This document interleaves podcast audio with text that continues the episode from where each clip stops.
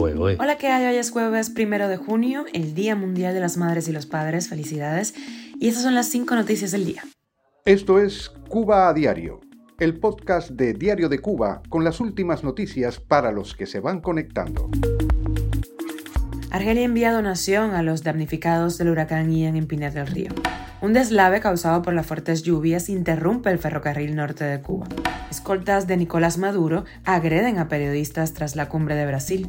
Se produce un linchamiento de un presunto asaltante de un niño de 12 años en San Miguel del Padrón y otros sucesos similares a lo largo de la isla. Te cuento los detalles. Han pospuesto la fecha del juicio contra el programa de parol de Biden. Esto es Cuba a Diario, el podcast noticioso de Diario de Cuba. Argelia entregó a las autoridades de Cuba un donativo de alimentos valorado en más de 500 mil dólares para apoyar a las familias más afectadas de Pinar del Río. La situación para ellos apenas ha mejorado desde el paso del huracán Ian. La carga, recién llegada a Cuba, consiste en botellas de aceite vegetal, toneladas de pasta, también toneladas de arroz, latas de puré de tomate, toneladas de trigo, que según el reporte serían para producción de galletas y panes. Y lo cierto es que de no ser por este donativo, el tema de los danificados de Pinar del Río hubiera seguido ausente en el olvido en los medios oficiales que se han olvidado del asunto con la misma velocidad con la que los funcionarios del gobierno dejaron de visitar ese territorio y de recorrer la desolación que dejó este huracán. Cuba a diario. Un deslave causado por las fuertes lluvias ha interrumpido el ferrocarril norte de Cuba en la zona de Iguará, en Santi Espíritus.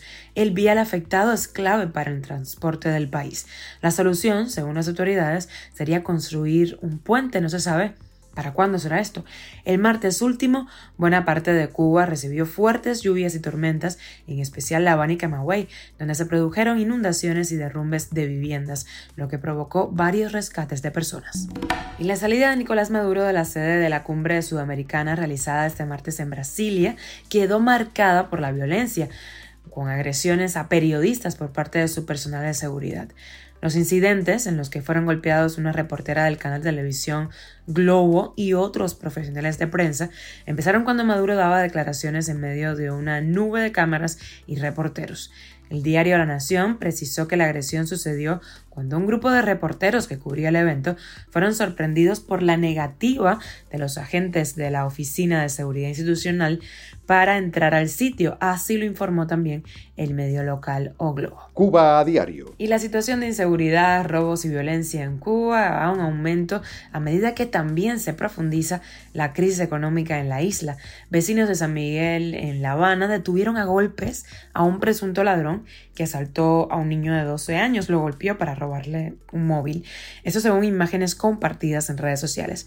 En la última semana, vecinos de la ciudad de Guantánamo también capturaron y golpearon a un supuesto ladrón que intentó robarse una bicicleta a plena luz del día en Santiago de Cuba, en Vista Alegre, la misma postal que se repite día a día. Un grupo de vecinos detuvieron a un presunto ladrón que intentaba robar brackers de corriente en la ciudad de Santiago de Cuba.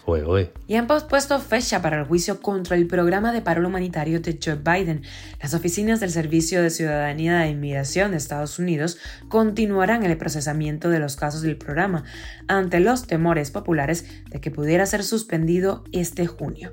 Los 21 fiscales generales de igual cantidad de estados gobernados por el Partido Republicano o sea, los demandantes de este caso, y el Departamento de Seguridad Nacional, los demandados, estuvieron de acuerdo en posponer para agosto la fecha de inicio de este proceso, de este juicio. Esto es Cuba a Diario, el podcast noticioso de Diario de Cuba, dirigido por Wendy Lascano y producido por Raiza Fernández. Muchísimas gracias por informarte en Cuba Diario. Recuerda que estamos contigo de lunes a viernes en Spotify, Apple Podcast y Google Podcast, Telegram y síguenos en redes sociales.